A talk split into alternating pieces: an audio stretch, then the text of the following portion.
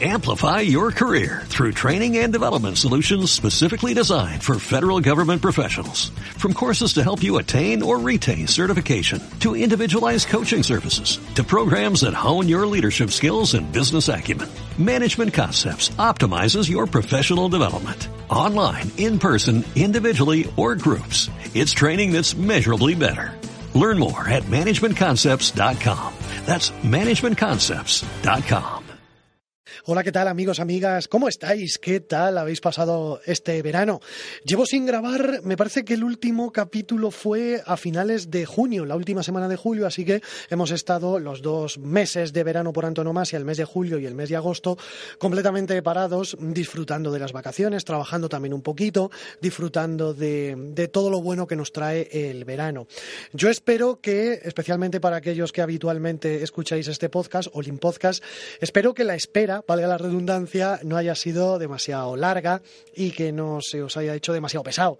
De todas maneras, tampoco me quiero yo arrogar el placer o el mérito, en este caso, de, ser la persona que os anima la vida, ni mucho menos. ¿eh? Pero bueno, sí que ha habido bastante gente o cierta cantidad de gente que me ha interpelado, me ha comentado vía Twitter o, bueno, pues a través de los diferentes modos de contacto que tiene este podcast cuándo vas a volver, para cuándo otro capítulo, eh, para cuándo nuevas cositas en Olim Podcast. Bueno, pues terminado prácticamente ya el verano, que realmente no ha terminado todavía, pero bueno, una vez pasados esos dos meses típicamente veraniegos, julio y agosto, nosotros volvemos, regresamos con un nuevo capítulo de de este podcast con la segunda temporada, vamos a decirlo así.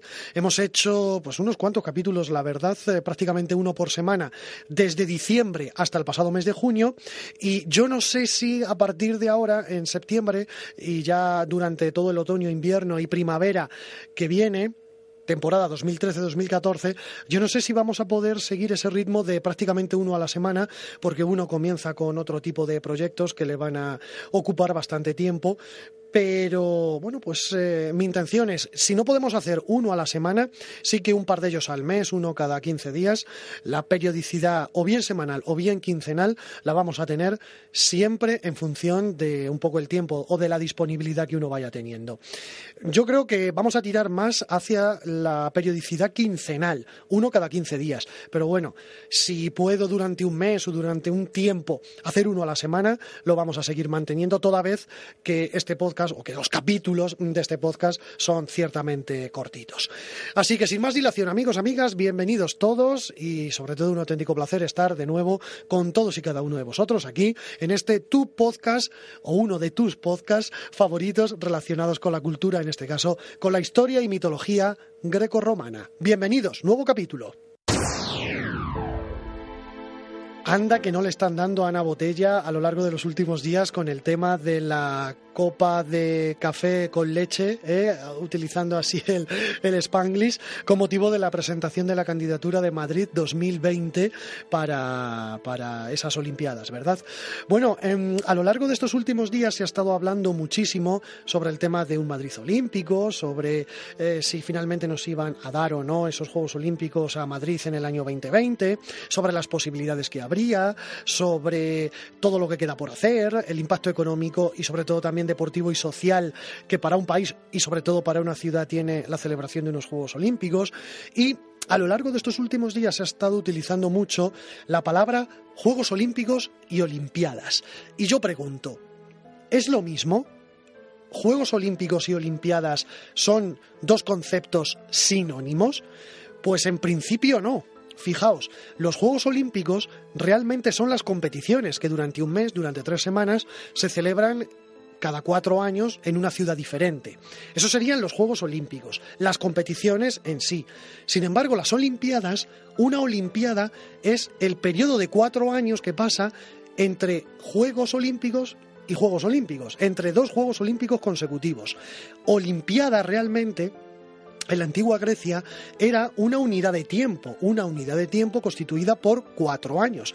Como aquí nosotros tenemos la década, que son diez años, o el lustro, que son cinco años, o el siglo, que son cien años, los antiguos griegos tenían la Olimpiada, que era un periodo de tiempo de cuatro años.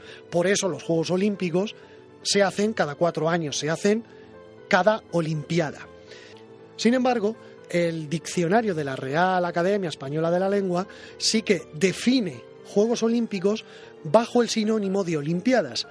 Por eso hay eh, algunos filólogos o algunos expertos que sí que dicen que Juegos Olímpicos y Olimpiadas pueden ser sinónimos, pero en todo caso, digo yo, no son sinónimos perfectos o exactos. ¿Por qué? Porque sí que unos Juegos Olímpicos pueden ser unas Olimpiadas. ¿eh? Sí que unos Juegos Olímpicos, eh, a los Juegos Olímpicos se les puede llamar Olimpiadas, pero no todas las Olimpiadas o todas las denominaciones de Olimpiadas se corresponden con Juegos Olímpicos, porque, repito, la Olimpiada era esa unidad de tiempo de cuatro años que va entre Juego Olímpico y Juego Olímpico. Bueno, eh, a lo mejor os he liado más de lo que estabais, pero en principio tener en cuenta esa diferencia, ¿vale? Juegos Olímpicos, las competiciones, duran tres semanas en la ciudad que el Comité Olímpico Internacional decide. Y la Olimpiada sería el periodo de cuatro años, esa unidad de tiempo de cuatro años que va entre un Juego Olímpico y otro Juego Olímpico, entre dos Juegos Olímpicos consecutivos. Más cosas.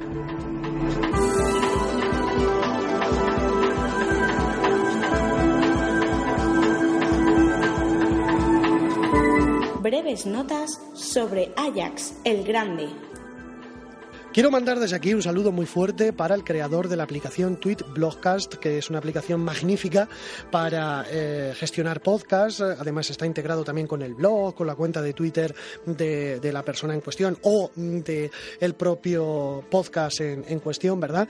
Es una magnífica aplicación que yo recomiendo de manera completamente encarecida, sí señor. Bueno, pues su creador es Miguel Bermejo y desde hace ya unos cuantos meses me recomendó hablar sobre Ajax el Grande.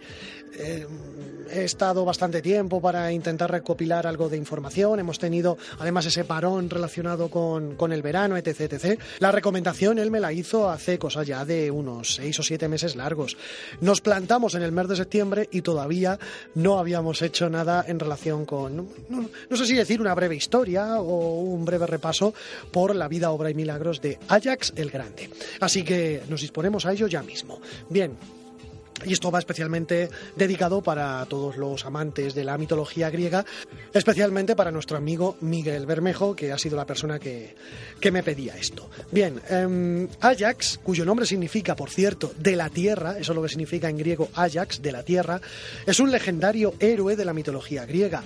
Ha habido otros Ajax, por ejemplo, Ajax, el hijo de Oileo, eh, y para distinguirlo, para diferenciarlo, a este, a nuestro protagonista, se le llamaba Ajax el Grande, Gran Ajax o Ajax Telamonio.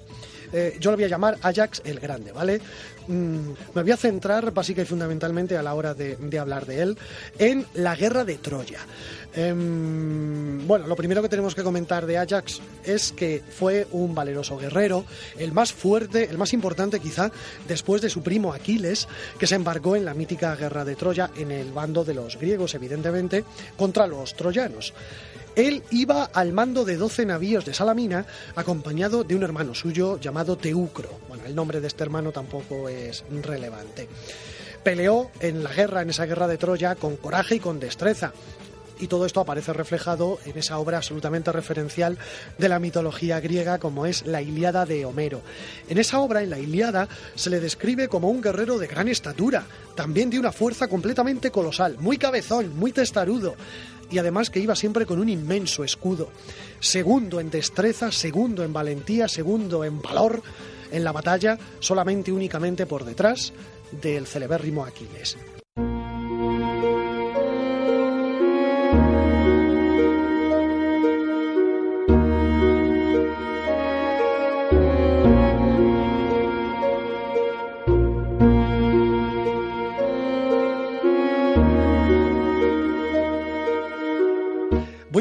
Comentaros una característica que a mí me parece completamente fundamental de, quizá la más importante, diría yo, de Ajax.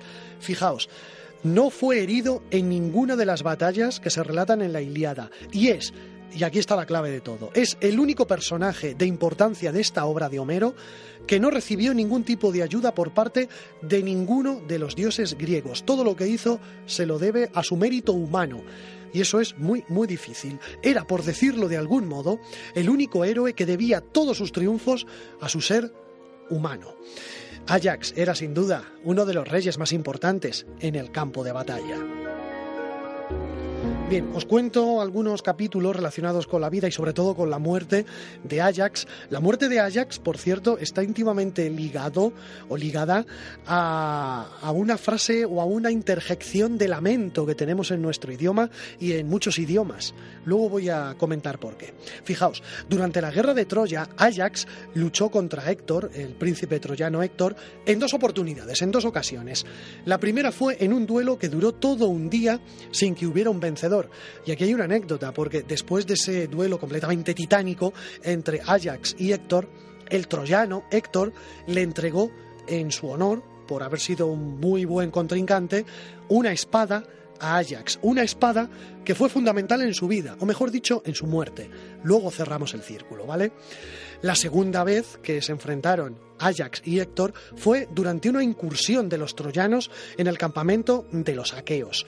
Ajax y Héctor pelearon en los barcos griegos. Ajax dejó prácticamente muerto a Héctor arrojándole una piedra mayor que el propio príncipe troyano. Fijaos, cuando un amigo de un amigo y un aliado de Aquiles Patroclo murió a manos de Héctor, los troyanos, los del bando de Héctor, intentaron hacerse con el cuerpo de Patroclo y con él alimentar a los perros. Pero Ajax luchó y logró proteger el cadáver, devolviéndolo al campamento griego y sobre todo a su amigo Aquiles. Posteriormente, por seguir narrando y, bueno, pues de alguna otra manera dando a conocer algunas de las andanzas de Ajax el Grande, posteriormente cuando Aquiles fallece, muere en esa batalla, en esa guerra de Troya, ya sabéis, tras ser alcanzado por una flecha de Paris, que viene a darle justo en ese punto que, que él tenía solamente como, como mortal, que era su talón, el famoso talón de Aquiles, Bien, cuando Aquiles muere, Ajax y Odiseo, Odiseo era otro griego que estaba en el bando de Ajax y de, y de Aquiles, estos dos, Ajax y Odiseo, pelean por recuperar el cuerpo de Aquiles, de este héroe griego. ¿Para qué? Para enterrarlo junto al de su amigo Patroclo. Después del funeral, bueno, ellos consiguen recuperar el cuerpo y después del funeral, después del entierro, estos dos héroes, Ajax y Odiseo, reclaman para sí la armadura de Aquiles como recompensa por sus esfuerzos, por haber recuperado el cadáver de, de Aquiles. Bien, entran en disputa, a pesar de que habían sido aliados, Ajax y Odiseo entran en disputa por la armadura de Aquiles. Finalmente, esa armadura se la queda Odiseo y Ajax, furioso, cae al suelo. Cuando se levanta, estaba completamente enloquecido de furia, estaba muy enfadado, y en su delirio confundió un rebaño de ovejas con los líderes aqueos, con Odiseo y Agamenón. Con estos dos, él, Ajax, estaba enfadado por no haber podido conseguir la armadura de Aquiles. ¿Y cómo reaccionó? Pues de manera completamente furibunda. Mató con su espada a todos los animales. Esto tiene mucho que ver con el final de Ajax. Final, muerte, que fue completamente trágica. Cuando Ajax despertó de su locura, vio que había deshonrado su espada de guerrero, matando animales. Esto era una deshonra. Eh, las espadas estaban para darles buen uso, no para matar animales domésticos. Eso era una deshonra. Entonces, viendo que había deshonrado su espada de guerrero con sangre de animales domésticos, Ajax decidió suicidarse, decidió quitarse la vida antes que vivir en la vergüenza y en el oprobio. Para ello, ¿qué hizo? Utilizó la espada de Héctor, esa espada que éste le había entregado como ofrenda de honor en su primer duelo. Tras la muerte de Ajax brotó una flor de jacinto justo en el punto donde cayó su sangre. Los pétalos de esa flor de, jacinto llevaban marcadas las dos primeras letras del nombre de Ajax, que son la A y la Y, ay, como si fueran un lamento. Dicen que de ahí procede esa interjección de lamento, el ay, como ese lamento por el fallecimiento, por el suicidio, por la muerte, por el final completamente trágico de Ajax. Por cierto, un último apunte, en su nombre se celebraban en Salamina las fiestas Ayantes con I latina, en honor de Ajax, las fiestas Ayantes.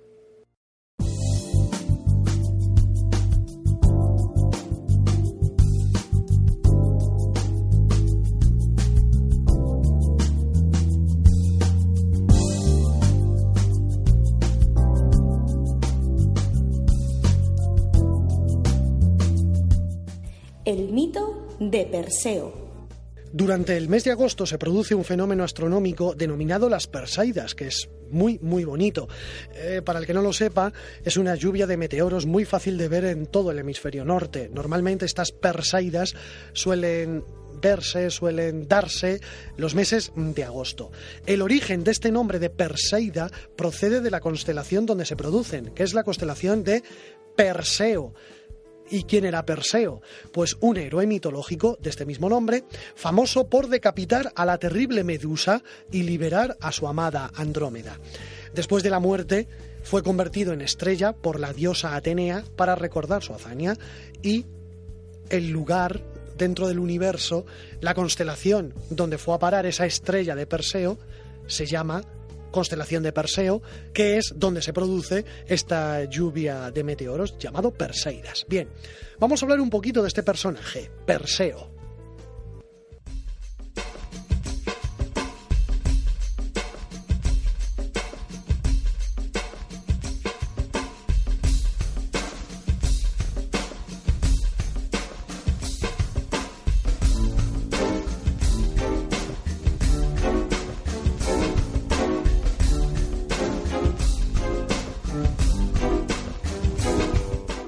Perseo procede de alto linaje, pero él no era un dios, estrictamente dicho. Perseo era hijo del gran dios Zeus, el rey del cielo, pero era hijo por parte de madre de una mujer mortal, Danae. Fijaos, el padre de Danae, en este caso el suegro de Zeus, que era un rey, el rey Acrisio, había sabido por un oráculo que algún día un nieto suyo lo iba a matar, y aterrorizado lo que hizo fue apresar a su hija, a Danae y expulsar a todos sus pretendientes. Todo esto con el objetivo de que no tuviera hijos su hija para que él no tuviera nietos, con lo cual era imposible que un nieto suyo cumpliera ese oráculo de, acabar con su vida. Pero Zeus era un dios y quería a su hija Danae. Hay que decir que, me parece que lo he comentado antes, que el rey Acrisio apresó, metió en una prisión a su hija Danae con el objetivo de que no conociera a varón. Pero, ¿qué hizo Zeus? Entró en la prisión disfrazado de aguacero y el resultado de su unión fue Perseo. Al descubrir a Crisio que, a pesar de sus precauciones, tenía un nieto, que era Perseo, metió a Danae y a su hijo, es decir, a su hija y a su nieto, en un arcón de madera y lo tiraron al mar, esperando a que se ahogaran. Pero Zeus envió vientos suaves para que empujaran a madre e hijo a través del mar hasta la orilla. ¿Qué pasó? Que el arcón llegó a tierra en una isla donde se lo encontró un pescador. El rey que gobernaba en esa isla recibió a Danae y a Perseo, madre e hijo, y les ofreció refugio. Perseo creció allí fuerte y valiente, y cuando su madre se sintió incómoda por las insinuaciones que no deseaba del rey, porque el rey de esa isla se quedó completamente prendado, completamente enamorado de Danae, em, cuando esta mujer, Danae, se sintió incómoda por las insinuaciones que no deseaba del rey, era un amor no correspondido por parte de Danae, el joven, el hijo de Danae, Perseo, aceptó un desafío contra el rey. El desafío consistía en traerle la cabeza de la medusa gorgona. Si lograba ese objetivo, si lograba ganar ese reto, el rey se olvidaba de su madre. Si no, tenía su madre, Danae, que casarse con ese rey. Perseo no aceptó esta peligrosa misión porque deseara adquirir gloria personal, sino porque amaba a su madre y estaba dispuesto a arriesgar su vida para protegerla.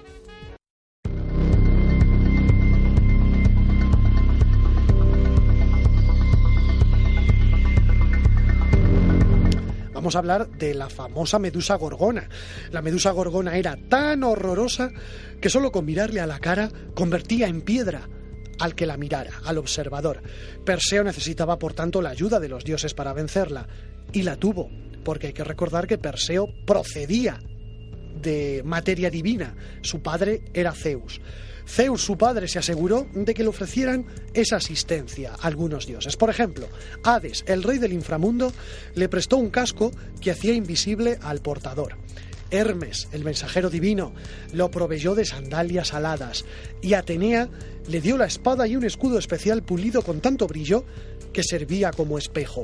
Esto resultó completamente fundamental porque con este escudo Perseo pudo ver el reflejo de Medusa sin necesidad de mirarla. de lo contrario hubiera quedado petrificado. Y de este modo le cortó la cabeza sin mirar directamente a su horrible rostro. De esta manera, Perseo dio muerte a la medusa gorgona y, una vez que Perseo falleció, fue convertido en estrella en honor a esta gran hazaña por la diosa Atenea, con el objetivo de eso precisamente, ¿no? De recordar su hazaña. El lugar, la constelación en la que puso Atenea esa estrella en dedicatoria de Perseo se llama constelación de Perseo, que es donde se produce ese fenómeno astronómico de las Perseidas que cogen el nombre de este héroe.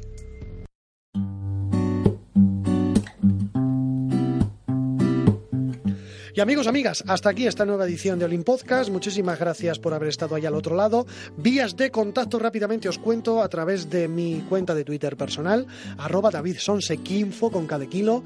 El correo electrónico es olimpodcast arroba gmail.com y por otro lado tenemos también el blog. En el blog no tengo mucha cosa metida, ¿verdad?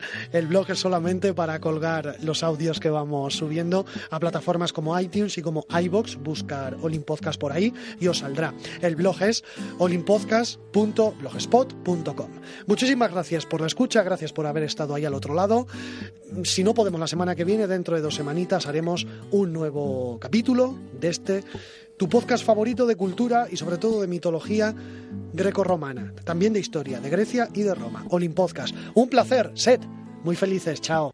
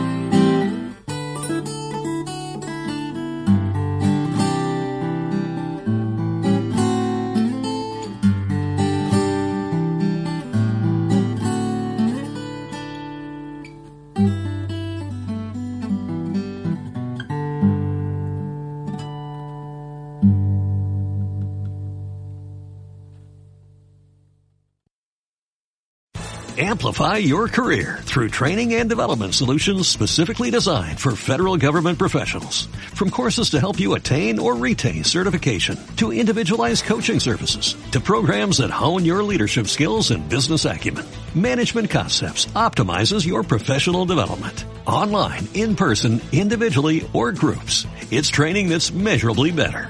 Learn more at managementconcepts.com. That's managementconcepts.com.